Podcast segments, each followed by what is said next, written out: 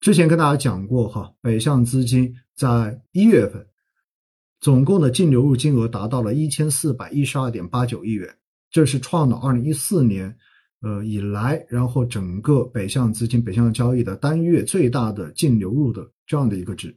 那当然，北向资金的净流入有背后的几个逻辑。一方面呢，我们知道美联储的这个货币政策，然后出现转向，然后未来加息会逐渐的停止，应该说是之前市场一直都有比较一致预期的这样的一个消息。所以呢，在货币政策开始逐渐的没那么紧的情况之下，那么对于资金的这一个配置来讲，那么风险类资产的配置肯定就会变得。更加的有吸引力，对吧？所以呢，这是一个大的背景。而另外一块呢，我们也看到，就是对于我国防御政策的这个调控所带来的经济复苏的强预期，其实呢，也是吸引更多资金来增配 A 股很重要的另外一层原因。所以呢，这是第二层原因，就是我们的防控政策调整，所以经济复苏的预期大幅的上升。这样子，大家对于中国经济的未来。对于中国股票未来的这个估值的上升，其实是有比较强的这种预期在的，所以这是第二个逻辑。而第三个逻辑，大家也看到哈，随着中国经济复苏的预期上升，那么在过去这段时间呢，人民币对美元的这个汇率也出现了明显的升值，所以呢，人民币的升值又在另外一个程度上面呢，跟北向资金的这种流入，跟外资的这一种流入，其实是一个。互相增强的一个过程，因为人民币升值越快，升值越厉害，那么意味着我把美元换成人民币，把外币换成人民币，本身就已经可以获得一定的汇率升值的回报。而另外一块呢，又因为你的股价，对吧？你的股市又在复苏，所以呢，我又能赚到投资的钱。因此呢，这算是一个互为因果、互相促进的一个因素。所以这几块东西哈，应该说是在过去这段时间一直推着整个市场往上走很重要的几层原因。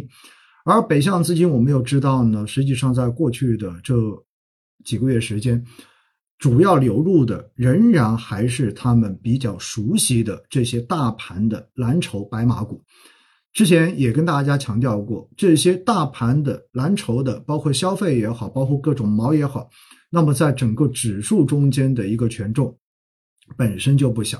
所以呢，随着他们的这种净买入，然后推升着这些股票的估值往上进行抬升，进而直接体现出来的就是上证指数这样子的大盘指数，其实是整体的出现了比较明显的上涨。因此呢，价值很明显，大盘价值哈，很明显的是强过了小盘的这些成长风格。这就是在过去这一段时间上涨，我们所看到的一些背后的原因。那现在回过头来，为什么市场会出现调整？首先，第一块我们说到了，对于外部就是美国的这个货币政策，哈，实际上现在呢，大家仍然还是，呃，至少我们看到美联储二月份的这个加息仍然是二十五个 BP 在预期之内，而且呢，美联储主席鲍威尔之后的这一个。对媒体的发表的讲话中间，相对而言也是一个偏鸽派的表态。应该说呢，大家对于美联储今年五月份可能会是最后一次加息，之后就不加了。哎，这件事情现在还是有比较强的预期。但是呢，因为后面美国出台的这个就业数据是远超市场预期的，失业率百分之三点四，创了一九六九年以来的一个新低。所以呢，说明美国的就业市场现在是相当的强劲，说明美国的经济其实现在也是比较的强。那如果有如此好的一个就业数据在的话，那让市场呢迅速开始怀疑，或者说迅速开始担心，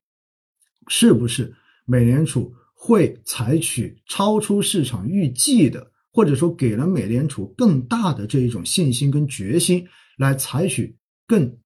强硬的。这种加息措施，因为反正你的经济现在还是很强，那我就可以考虑用更强的这种加息，然后来先解决更大力的解决通胀问题。